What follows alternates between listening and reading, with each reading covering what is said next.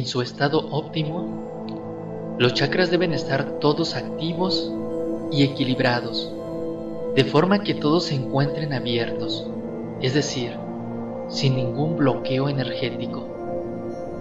Si alguno se encuentra obstruido o con exceso de actividad, se producirá un desequilibrio energético que se refleja en el cuerpo físico en forma de tensión, malestar o enfermedad.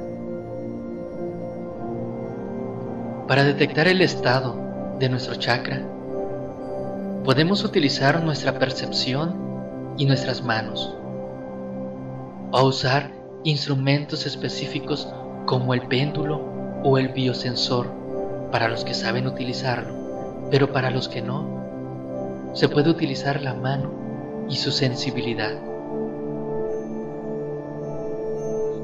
Se puede comenzar el chequeo en el chakra raíz e ir subiendo hasta llegar al chakra corona o también variar el orden según nuestra intuición o preferencia. Se puede percibir frío, inactividad energética, huecos diferentes de presión o de temperatura. Es importante que mientras estás pasando tu mano, le pongas completa atención a lo que vas sintiendo, a lo que sienten tus manos, lo que perciben. Ellos te van a dar mucha información de tus chakras.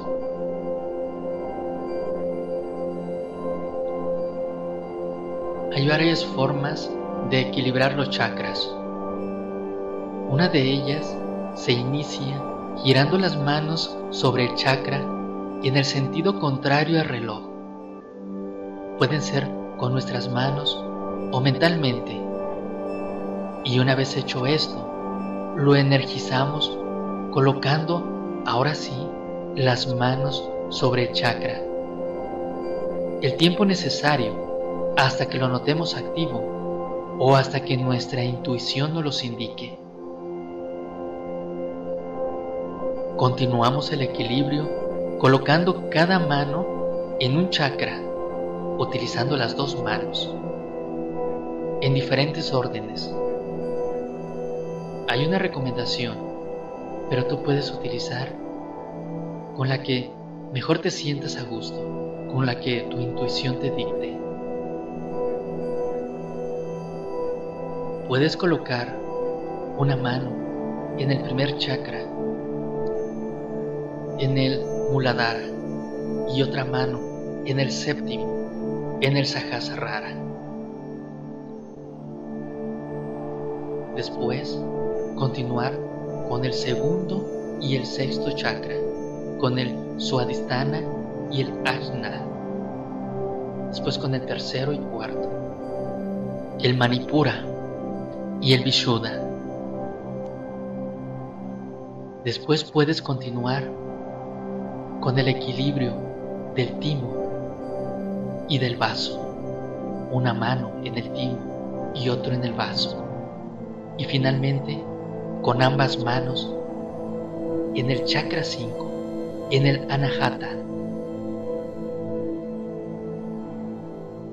Al dejar de energizar, se hará movimientos en el sentido de las manecillas del reloj.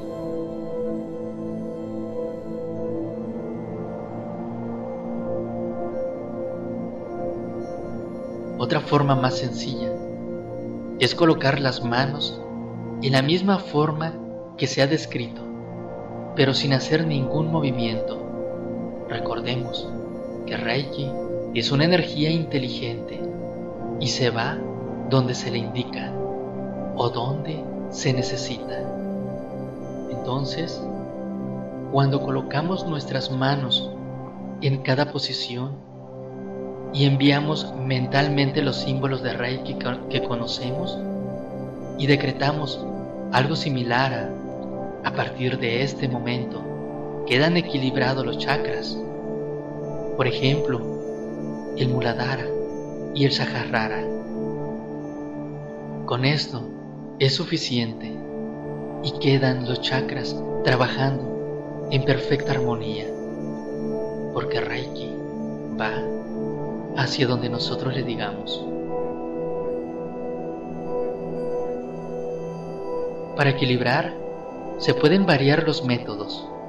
Con la práctica, cada terapeuta desarrollará su propio método y muchas veces el equilibrado lo realizas siendo consciente de lo que está haciendo, pero tú lo haces inconscientemente, porque tus manos son dirigidas por los guías, los guías de Reiki.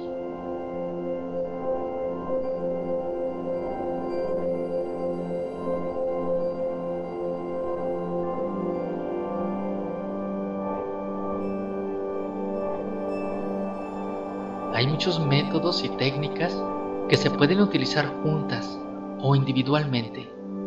Todo queda a discreción y al conocimiento que tenga cada terapeuta sobre ellas.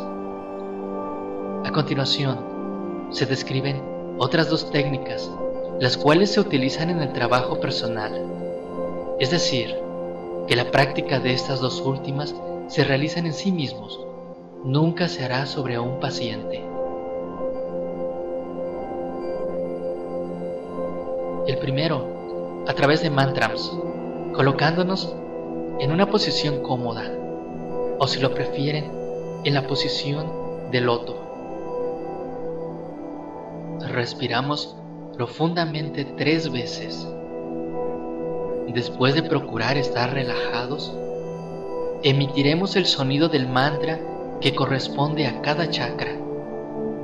Preferiblemente, si sale de nuestro interior, y se pronuncia en la escala musical que le corresponde a cada chakra. Esto último no es necesario. Puedes hacerlo con el tono que te salga de tu voz, inclusive solo con el pensamiento, enfocado en cada chakra. Pero tú evalúalo y considéralo si puedes hacerlo, tal y como lo indica en todas las recomendaciones. Pero como les digo, no es necesario seguir los pasos completamente. También a través del yoga y la respiración se logra su apertura y su equilibrio. Así es de que para los que les gustan los ejercicios físicos, el yoga propone diversas posturas para los chakras. En general, el ejercicio físico no solo fortalece nuestro cuerpo, sino que también expande nuestros chakras. Es importante recalcar que nadie puede abrirte los chakras para que avances espiritualmente.